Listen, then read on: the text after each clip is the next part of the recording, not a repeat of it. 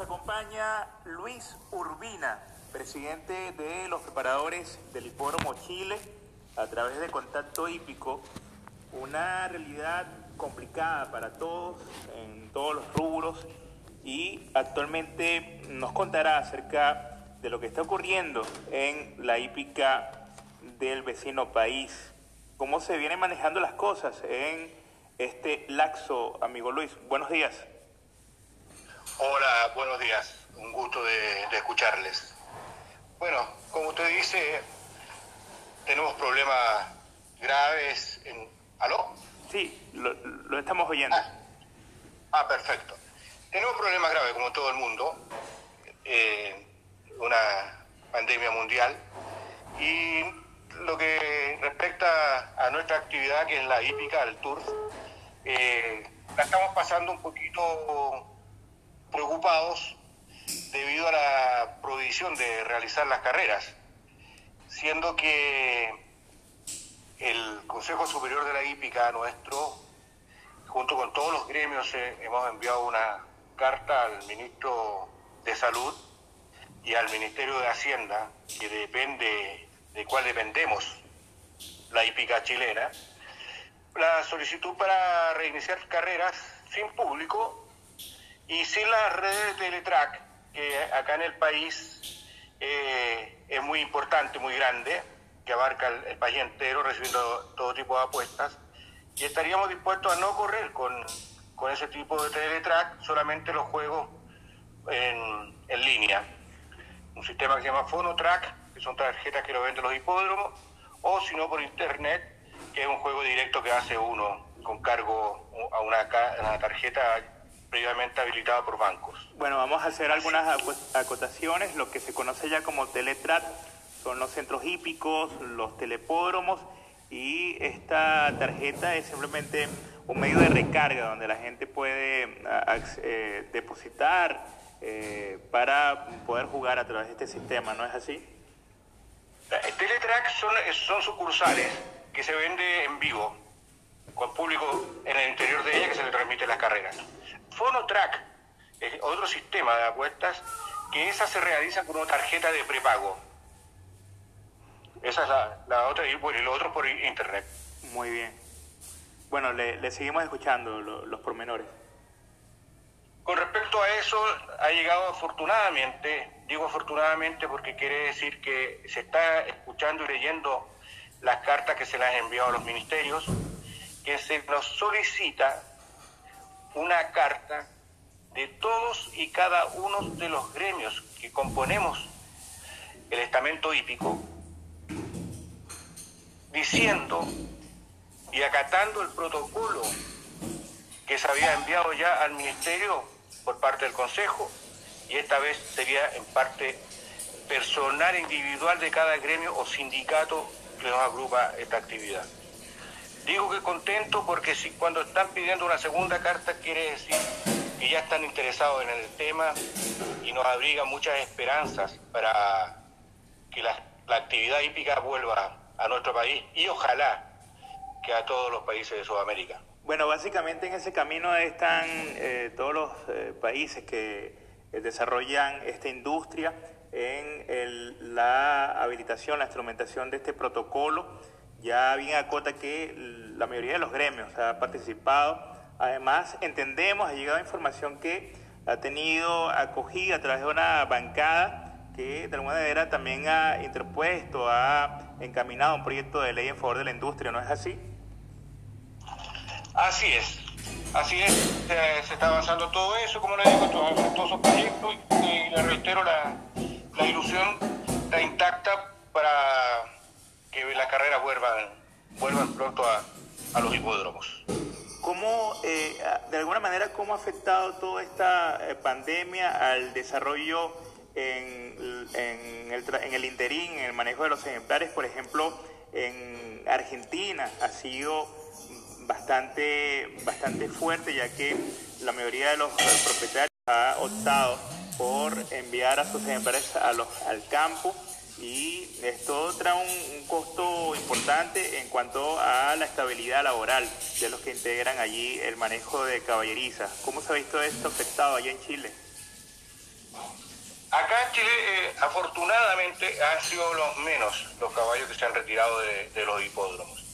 Eh, tenemos la disposición de las pistas de entrenamiento y de carreras para estar en el, el día a día de entrenamiento. La actividad en los hipódromos hoy en la mañana es exactamente igual como si no hubiese eh, prohibición de carrera.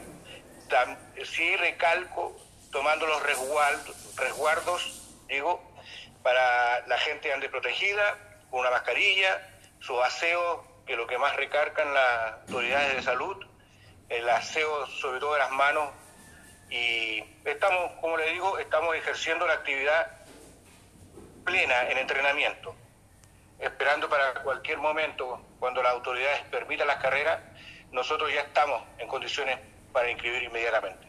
En cuanto a la incidencia de muertes por esta pandemia, en Chile ha tenido una tasa, eh, digamos, eh, baja en comparación a otros países. Por ejemplo, en Perú ya se reporta más de 400, eh, ya rondando los 500 muertos. Allá apenas es el tercio de esta, de esta cifra. Sin embargo, siempre el miedo, la, sensación de zozobra, de ser quizá la próxima víctima, ataca a, todos por igual. En este sentido, ¿qué se conoce en cuanto al movimiento de las personas y eh, los vecinos de hipódromos, tanto Club Hípico como Valparaíso? ¿Cómo van las cosas por allá? Yo creo estar en, el mismo sistema que de acá del Hipódromo Chile, ¿no? el, cuidado inicial, haciendo caso a las recomendaciones de las autoridades de salud y, tomar conciencia, tomar conciencia no solamente nosotros que estamos en la hípica, sino conciencia todo el pueblo, todo el país, todo el mundo, porque si no cuidamos y somos cautos, podemos seguir tirando un poquito el carro para adelante para que no se nos pare totalmente la economía, porque si no vamos a pasar hambre.